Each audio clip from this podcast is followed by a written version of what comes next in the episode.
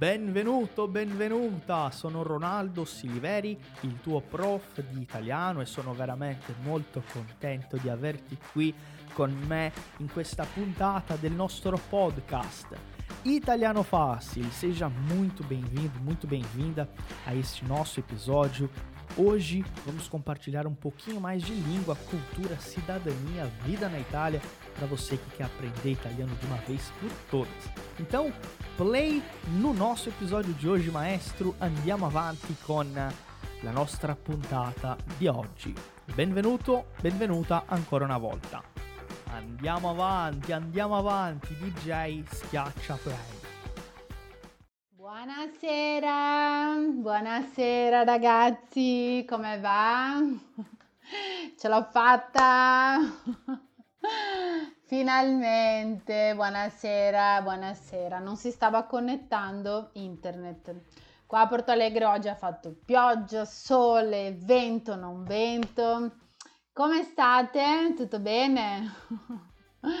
Ciao ragazzi, mando un bacio, un ciao generale a tutti, ok? Ormai vi conosco quasi tutti, quindi non vi nominerò uno ad uno, ok? Voglio solo sapere se state bene, se è tutto a posto. Ok, la lezione, grazie Meire, la lezione di oggi non sarà una lezione di grammatica, ok? Quindi rilassatevi, prendete un'acqua fredda, un'acqua gelata e iniziamo. Ok? Ciao a tutti. Io vi leggo, vi leggo tutti quanti, ok? Ma Iniziamo, ok? A bomba, come si dice, sto molto bene, grazie. Allora ragazzi, apriamo il nostro materiale e andiamo a vedere il Veneto e la Lombardia. Come sapete voi, eh, io sono della, um, del Veneto. Stavo dicendo della Lombardia. No, io sono nata nella regione Veneto. Uh, piccola premessa, oggi non riuscirò a uh, mettere le mie annotazioni nella, nella slide perché um, non mi lascia scrivere, non so per quale motivo, ma non importa, non importa. Allora ragazzi, iniziamo. Ok. Buonasera a tutti e benvenuti ad un'altra lezione. Come è stato il vostro fine settimana? Allora, se qualcuno di voi vuole scrivermi brevemente come è andato il fine settimana, come è andato il weekend, adesso. Ciao Mandy, ciao bella, come stai? Ok, allora cosa avete fatto questo weekend? Sapete che noi italiani, allora in italiano dovremmo dire mh, mm, fine settimana, ma noi italiani usiamo molto il weekend, non weekend come in inglese, ma weekend, ok? Allora io ho lavorato, qualcuno che vuole raccontarmi cosa ha fatto? Se volete scrivere, se no andiamo avanti. Allora, Lucia dice bene con i miei nipotini. Anch'io ho visto il mio nipotino questo, questo weekend, nel caso il... Eh, stavo dicendo il fratello di mia sorella, il figlio di mia sorella. Thais è andata al cinema, Norma ha dormito, Lu uh, dice che il suo fine settimana è stato bello. Ok, quindi vedete che usiamo il passato prossimo, che è l'unica nozione di grammatica di cui parleremo oggi.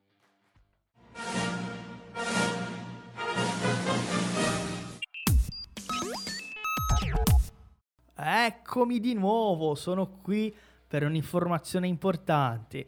O episódio de hoje é um episódio muito especial porque nós estamos nos aproximando da nossa próxima imersão online de italiano, nosso próximo evento para ajudar você a falar italiano de uma vez por todas.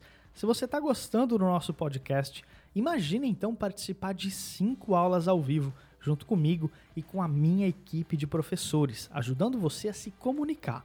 O nosso próximo evento vai ser 100% focado na fala e na comunicação oral. E se você quiser participar, eu tenho uma boa notícia: as vagas estão abertas e são 100% gratuitas. Não perde tempo, abre agora mesmo o seu celular aí, o seu navegador e digita italianofácil.com e lá você vai encontrar o link para se inscrever agora mesmo. Não perde tempo e entra no grupo de WhatsApp com a gente para poder participar dessa imersão incrível. Um saluto grandissimo, ti sto aspettando. Allora, iniziamo, iniziamo no, andiamo avanti, ok? Questa sera niente grammatica. Quindi mettetevi comodi e preparatevi ad una lezione all'insegna della cultura geografica dell'Italia. Quindi oggi parleremo di Veneto versus Lombardia. Non sono due regioni che sono in lite, sono solo due regioni uh, italiane, ok? Vorrei iniziare spiegando che la divisione geografica del Brasile e dell'Italia è estremamente differente, ok? Ah, che bello! Forse riesco a scrivere. Vediamo. Ok. Quindi io trovo molto interessante questo. Sì, riesco a scrivere. Ah, molto bene, molto bene. Quindi ritorniamo. La divisione geografica del Brasile e dell'Italia è estremamente differente. Cosa? La divisione. Il Brasile è una nazione divisa in stati, giusto? torno qua a vedere ogni tanto i commenti. Quindi il Brasile è una nazione divisa in stati. Per esempio, io abito nello stato del Rio Grande do Sul, Rio Grande do Sul. Fa molto caldo. ok? Invece, se noi andiamo avanti, vediamo che l'Italia è uno stato diviso in regioni ok? E vorrei sapere quanti di voi, uh, vorrei sapere um, quanti di voi sanno quante regioni uh, ci sono, ok? In Italia. Vediamo, la prima che indovina, voglio sapere uh, chi di voi sa, qua Adriana, molto bene, allora, in Italia Lui è tutto rosa. Allora, ragazzi, in Italia ci sono 20 regioni. 20 regioni. Ok, lo scriviamo qua, ma sicuramente lo troveremo anche dopo. In Italia ci sono 20 regioni. Ok? Ovviamente adesso non ci mettiamo a fare l'elenco, ok? Oggi vedremo due regioni. Chi ha partecipato alla mia lezione della scorsa settimana, dove ho presentato un po' o un pochino la mia città natale, Vicenza, lo sapete ormai, sa che l'Italia era originariamente composta da 21 regioni, ma attualmente le regioni, le regioni sono solamente 20. Quanti di voi sapevano questa cosa? Allora, quanti di voi sapevano che uh, una volta erano 21 regioni e adesso um, sono 20? Beh, fatemi vedere nei commenti. Ok. Marisen dice io uh, non lo sapevo, ok? Molto bene, quindi mi fa piacere potervi dare un'informazione in più. A questo serviamo noi professori. ok ragazzi, quindi ovviamente noi, uh, voi con il gruppo di, di Italiano Fastio, con me forse ne vedremo solamente 20 regioni, ok? Perché l'Italia è composta da questo numero. Andiamo avanti. Chi ne conosce qualcuna? 2, 3, 3, 2, 1. Sì, Carlo, nella lezione scorsa io avevo proprio accennato del verbo accennare a questa cosa. Ok, Pedra dice Umbria. Doni, dove è andata la ventunesima? Adesso lo vediamo subito. Mali, ah, buonasera, buonasera. Marta dice Lombardia, Lazio, Veneto. Ok. Luciani, io conosco alcune. Ok, tu puoi anche dire io ne conosco alcune. Molto bene. Udine, Venezia, Lucia o Lucia sono città. Città. Cosa succede? Le città si trovano all'interno di una regione. In Italia ci sono 20 di queste regioni. Lei la dice Sicilia, bellissima, Puglia, si mangia benissimo, Veneto la mia, Toscana la mia preferita. Ok. Lombardia e Umbria, Puglia, ok, più o meno sono uh, conosciute sempre, uh, sono le più famose sono sempre le stesse. Se eu estiver falando muito rápido, vocês me falam, porque hoje estou numa uma correria, a correria que eu gosto, uma aula após a outra, tá? Então vocês vão me dizer, calma, ok? Allora, andiamo avanti. Bene, perché una volta le regioni italiane erano 21? Lunezia, così era il nome di questa ventunesima regione, è la regione Emilia-Lunense, non Emilia-Romagna, che fu istituita nel 1946 e poi sospesa, quindi rimasta incompiuta. Vedete che si trova esattamente tra, tra conf- al confine con Veneto, Lombardia e Piemonte. Ok, sto cercando di togliere la barra per farvi vedere. Comunque, eccola qua. Quella in verde è Lunezia, una regione che lei è stata istituita, era stata creata, ma non è, stata, non è andata a buon fine, diciamo così. Quindi il nome è Lunezia. Chi vuole scrivermi nella chat il nome 1946? Cristina, t'ha pigliata oggi. sì, ho fatto allenamento, sono felice, sono di, di buona, um, come si dice, di buon umore. Uh, eh, 1946 in lettere. 1946. Molto bene, attenzione. Dopo il 30 cambia 1946. Carlos dice, come si chiama adesso questa regione? Non c'è, l'hanno tagliata fuori, l'hanno, non esiste più, l'hanno sotterrata. Attenzione, 1946. Molto bene. Questa sera parleremo di due regioni, una delle quali dove sono nata, Veneto e Lombardia. Ovviamente voi dovrete dire che preferite il Veneto. Sto scherzando. Veneto. Allora, vi ho messo qua due regioni, eh, due mappe, ok? Um, mappa in italiano è al femminile, ok? E si scrive, noi possiamo scrivere mappa oppure cartina, oppure cartina, ovviamente, questo è abbastanza ovvio, geografica, ok? Allora, qui vi faccio vedere dove il Veneto è posizionato. E qui invece, praticamente ragazzi, vedete tutte queste divisioni? Queste sono le 20 regioni, ok? Questa rossa è il Veneto. Dentro questa regione ci sono queste città, che sono le città principali.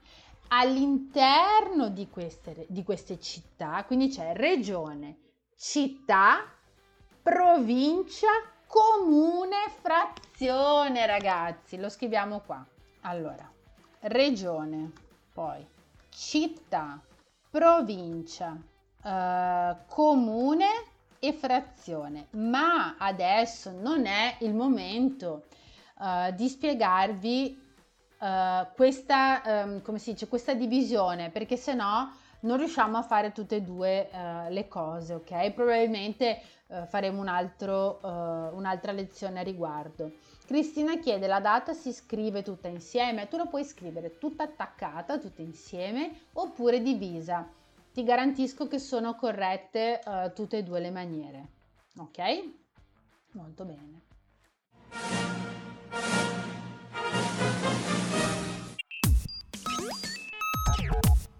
Você já conhece a loja oficial do Italiano Fácil? Venha ver os nossos produtos exclusivos. São baralhos de conversação, iniciante, intermediário e avançado, camisetas exclusivas de vários modelos e cores e quadros temáticos da Itália. Na nossa loja você também tem o um livro exclusivo Hackeando a Aprendizagem da Língua Italiana, O Caminho da Fluência, escrito pelo professor Ronaldo Siliveri. E tem uma novidade exclusiva para você ouvinte do Italiano Cast. É um cupom de desconto para você aproveitar em nossa loja. Acesse loja.italianofácil.com.br e use o cupom episódio 141 para ter 10% de desconto em toda a loja. É imperdível. Repetindo, acesse loja.italianofácil.com.br e use o cupom para aproveitar o desconto. Ti aspettiamo e andiamo avanti con la nostra puntata. Allora, chi conosce la bandiera del Veneto? A me piace moltissimo la, uh, la bandiera del Veneto. Questo è... Chi conosce... Io lo stavo per dire. Chi conosce, o meglio, chi sa dirmi cosa rappresenta questo animale che c'è nella bandiera del Veneto? Fatemi bere un goccio d'acqua. Allora, la bandiera del Veneto al suo interno ha un animale che è il simbolo di una città molto bella, una città molto romantica, è un leone, bravo Jackson, è il leone che rappresenta la città di Venezia, esattamente, molto bene.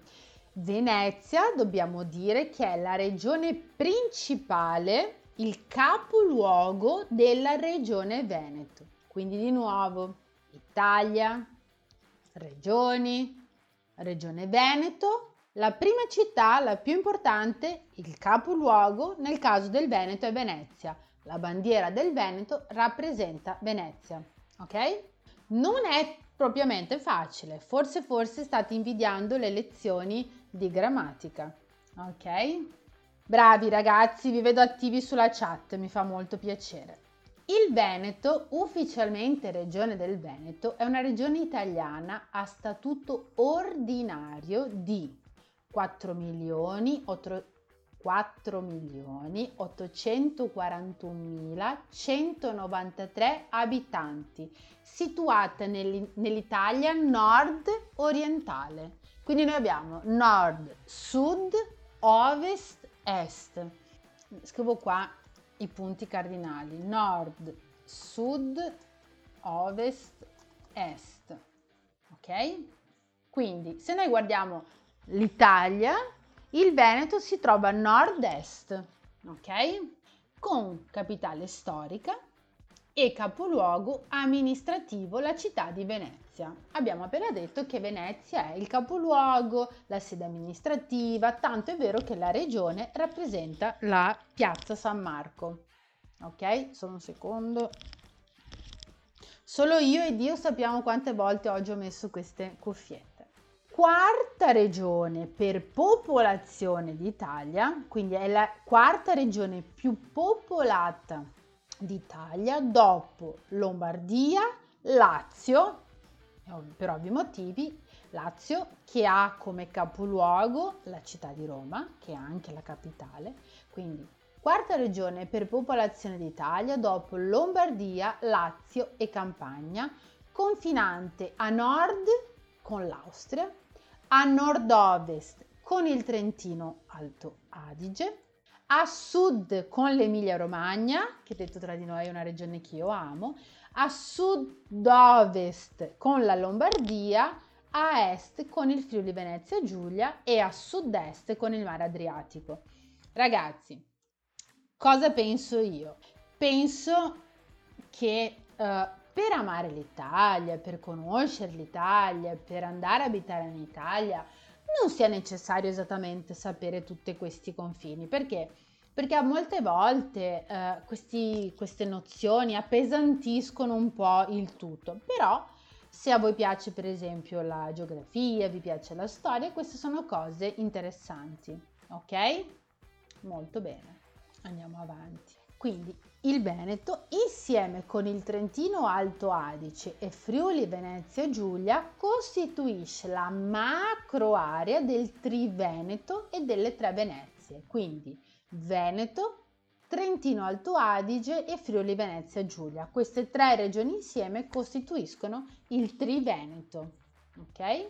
È la quinta regione più visitata in Europa e prima in Italia, quindi è la prima regione visitata in Italia, ebbene sì.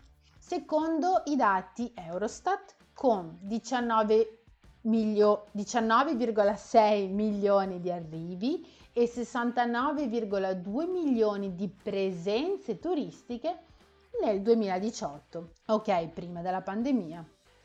Prende il nome dal popolo dei Veneti, popolazione indoeuropea che si insediò nel territorio dopo la metà del secondo millennio a.C. Ok?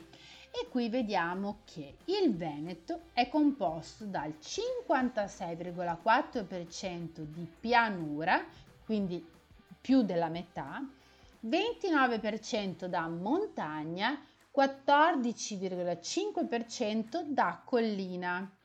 Allora, a chi di voi piace la montagna? A chi di voi piace la montagna? A me piace tantissimo. Carlos Alberto, ma cosa succede? Spero di aver letto male. Allora, Thais ti piace? Anche a me tantissimo. Adoro la montagna, un po' di freddo e gustoso. Doni anche a te. Gia- eh, Jackson, Jackson, Tessaro, a me non piace molto. Ok. Attenzione, o voi dite a me piace o voi dite mi piace. Non si dice a me mi piace. Ok? Il papà di Carlos è morto, ma adesso? No. Ciao Maria, ciao Zenaide, ho visto adesso. Mio Dio ragazzi, boh, io devo andare avanti ma mi dispiace tantissimo. Vediamo ora il clima del Veneto. Perché io vado veloce? Perché ci sono 72 pagine e noi siamo alla 23esima. Dovremmo essere alla 37esima per via del tempo dal clima freddo delle Dolomiti a quello mediterraneo della costa adriatica, il Veneto riassume in una superficie di 18.390 km quadrati tutte le temperature d'Europa. Questo lo trovo molto interessante. Ah, qui scrivo chilometri quadrati. Uh! Il lago di Garda, io amo questo posto, vi consiglio di visitarlo fa caso a sé, quindi è un caso a parte. Grazie alla sua dimensione, il clima circostante relativa, relativamente mito, mite. Claudia sveglia. Ricominciamo ricominciamo. Il lago di Garda fa caso a sé. Grazie alla sua dimensione il clima circostante relativamente mite per tutto l'anno, possiede caratteristiche submediterranee con inverni miti ed estati molto calde. E ragazzi, vi dico la verità, è vero, ok? Ed è vero. Io ho il lago, io ho, io avevo il lago di Como molto molto eh, vicino e, ed è vero, in estate è, uh, in estate è molto caldo. Ok. Carlos, io sto leggendo i messaggi, io devo andare avanti, però sappi che uh, ti mando le mie condoglianze. Cosa succede qua? YouTube. Voi mi state vedendo? Oddio, sta succedendo di tutto qua oggi. Voi mi state vedendo? Mi vedete? Mi vedete? Mi sentite? Tutto ok? Ok, perfetto.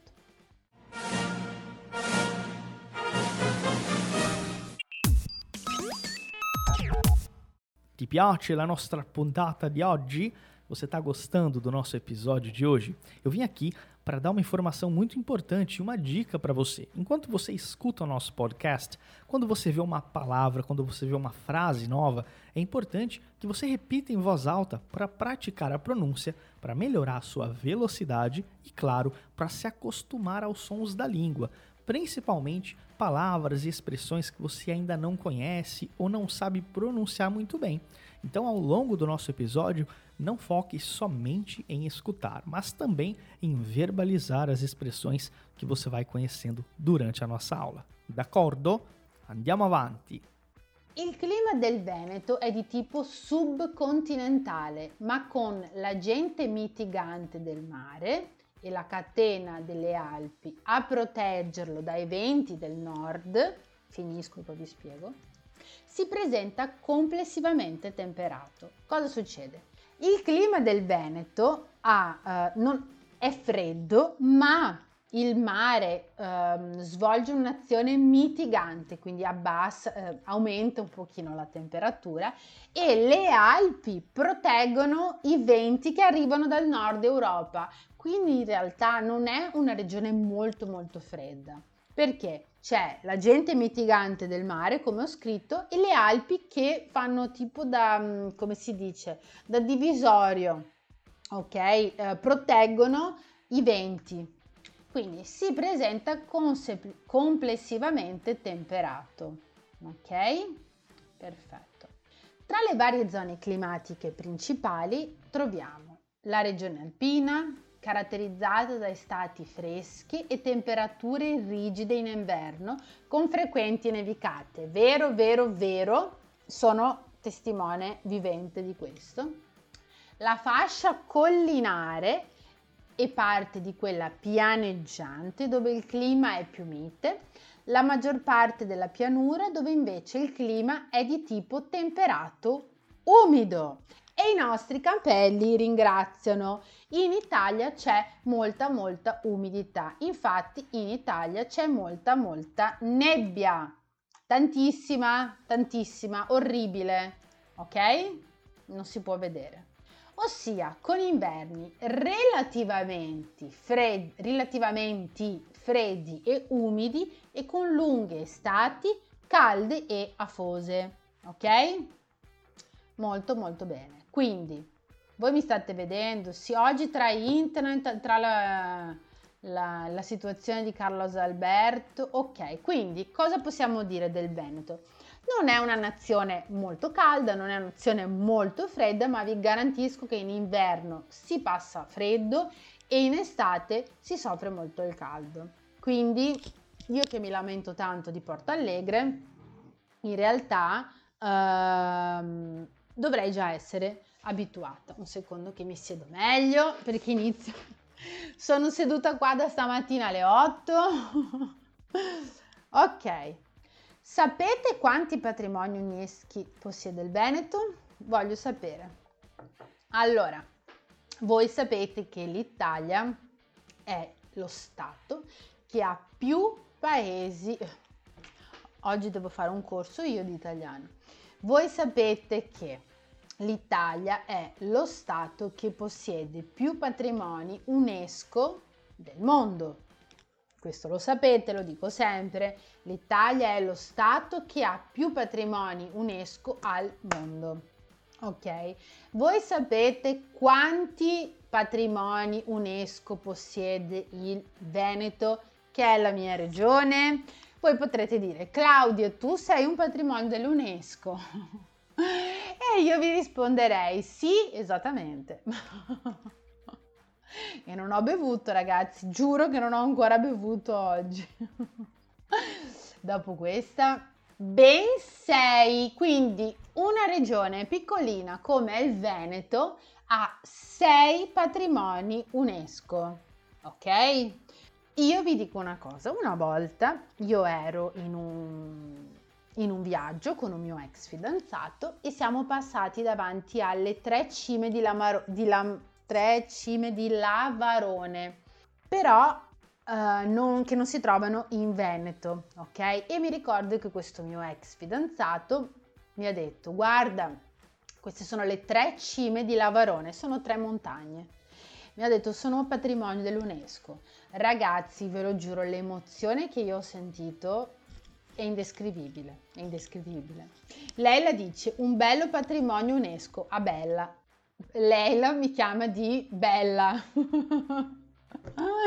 Oggi stiamo ridendo, eh ragazzi, no, non prendiamoci troppo sul serio. Comunque, il Veneto ha sei uh, patrimoni dell'UNESCO. Venezia e la sua laguna, che so che a qualcuno di voi non, pi- non piace tanto, vero Mari? Mari è un'alunna che non ama particolarmente Venezia. Venezia ha dei periodi in cui visitarla, non, non, non si può andare in tutti i periodi del, dell'anno. Comunque, il primo patrimonio Venezia è la sua laguna, che è stata dichiarata nel 1987. Vicenza, la mia città, e le ville palladiane. Le ville palladiane sono state disegnate e costruite da Andrea Palladio. Giusto? Ne abbiamo parlato la settimana scorsa. 3. Il Giardino Botanico di Padova, 1997, e la città di Verona, che è la mia città preferita del Veneto. La mia città preferita in Italia è Siena, la seconda città è Verona, la città dell'amore. Ok? 5. Le Dolomiti 2009. 6. I siti palafittici preistorici dell'arco alpino 2011. Ok, però le più famose sono Venezia, Vicenza, Ve- Verona, direi io, e le Dolomiti. Ok? Ragazzi, aspettate che torno indietro qua.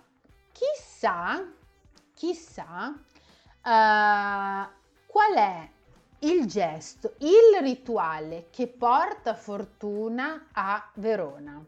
Chissà cosa si deve fare a Verona per avere fortuna, ovviamente essendo la città dell'amore, per avere fortuna in amore. Ciao De, ciao Denise, Denise, Denise, non è pizza, è Denise. allora, cosa facciamo quando siamo a Verona per avere più fortuna? Si tocca, si mette la mano dove? Dove mettiamo le mani? Ragazzi, mettiamo la mano nel seno di Giulietta. Esattamente, dobbiamo toccare il seno di Giulietta. Per avere fortuna, toccare il seno di Giulietta. Giulietta. Gente, o dia que eu conseguir escrever, ok? Molto bene.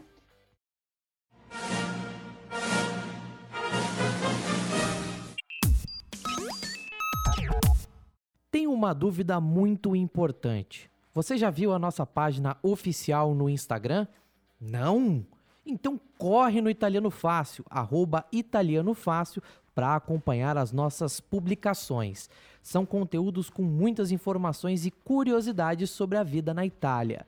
Além disso, você tem muita prática de italiano com o nosso material exclusivo. Você aprende muito da Itália sem sair de casa e somente abrindo o seu celular. Acesse no Instagram, italianofácil e nos siga. Conto com você para curtir e compartilhar momentos e curiosidades italianas por lá. Va bene? Vamos dar sequência ao nosso episódio de hoje. Allora, parlando ora di cibo, che fame, qual è il cibo più tipico veneto? Il baccalà. Lo sapevate? Lo sapevate? Allora, il baccalà. Allora, Bruno, mettere la mano nel seno della statua di Giulietta. Seno è con una N, invece tetta è con due T. Ok? Kellen dice, Giulietta è per avere fortuna in amore? Sì, e che io mi lembro nunca fiz isso, por isso che io non tenho grande sorte no amore. sto scherzando, sto scherzando. Allora, baccalà, baccalà, vi piace, non vi piace? Io non sono una grande amante di baccalà. Um, in, italia- in italiano, infine in Veneto noi chiamiamo il baccalà la vicentina il baccalà si lascia in ammollo molto tempo, scriviamo questa parola. Baccalà, il baccalà si lascia in ammollo per molto tempo nel latte a volte, dipende dalla, dalla ricetta, prima di cucinarlo ok? Vediamo qualche commento. Non mi piace il baccalà, Maria Zenaide. Mm, dipende, dipende. La cosa che non mi piace del baccalà, ragazzi, sono le spine. Le spine. Se io assaggio il baccalà e sento una piccola spina, non riesco più a mangiare il, il baccalà. Quindi dipende, dipende. Ok, Bagno dice mi piace il baccalà, esatto, quindi noi possiamo dire mi piace oppure non mi piace, ok? Ciao Valderes! Amo baccalà a Provenzal. Denisi, mi piace tantissimo. Denisi, lì al mare, a Praia da Pipa, c'è il baccalà? Non credo. Denisi sta facendo lezione eh, direttamente da Praia da, da Pipa. Ok. E per quanto riguarda i proverbi veneti, vi ricordate che all'immersione a San Paolo abbiamo parlato di proverbi veneti? Ne ho portato solamente uno. Co e il cavello tira al bianchin, lassa la donna e tiente il buon vin. Allora, lo leggiamo, lo leggiamo di nuovo. Ok, Luciani dice mi piace un po', ecco, ecco, anch'io, stessa cosa. Allora ragazzi, leggiamo i proverbi e poi andiamo alla regione Lombardia. E non possiamo più parlare di cibo perché io sto morendo di fame. Banda, ieri ho mangiato il baccalà oppure ieri ho pranzato con il baccalà, ok? Allora, leggiamo di nuovo. Co il cabello tira al bianchin, lassa la donna e tiente il buon vin è in dialetto veneto. Il dialetto veneto io lo capisco, ma non lo so parlare tantissimo. Ok? O meglio, non lo so proprio parlare. Esatto. Allora, cosa significa? Significa quando i capelli cominciano a imbiancare, lascia la donna e datti al vino. Ripetiamo. Quando i capelli cominciano a imbiancare, lascia la donna e datti al vino, ovvero quando gli uomini o quando noi iniziamo a invecchiare, un bel verbo, invec- un bel verbo più o meno, eh? invecchiare, cabello è capello. Lascia stare le donne o lascia stare gli uomini e inizia a bere. Ok? È un proverbio. Cabello è capello. Attenzione, capello con una P, cabellos. Cappello con due P, chapéu, se è così che si scrive. Ok? Dovete stare attenti. Molto bene. È stato un piacere enorme averti qui con noi per un'altra puntata del nostro podcast ufficiale. Ci vediamo in un'altra puntata. Grazie mille e a presto! Foi um prazer enorme receber você para mais um episódio do nosso podcast aqui do Italiano Fácil. Eu espero ver você em mais um episódio em uma próxima puntata. Muito obrigado, grazie mille e até a próxima!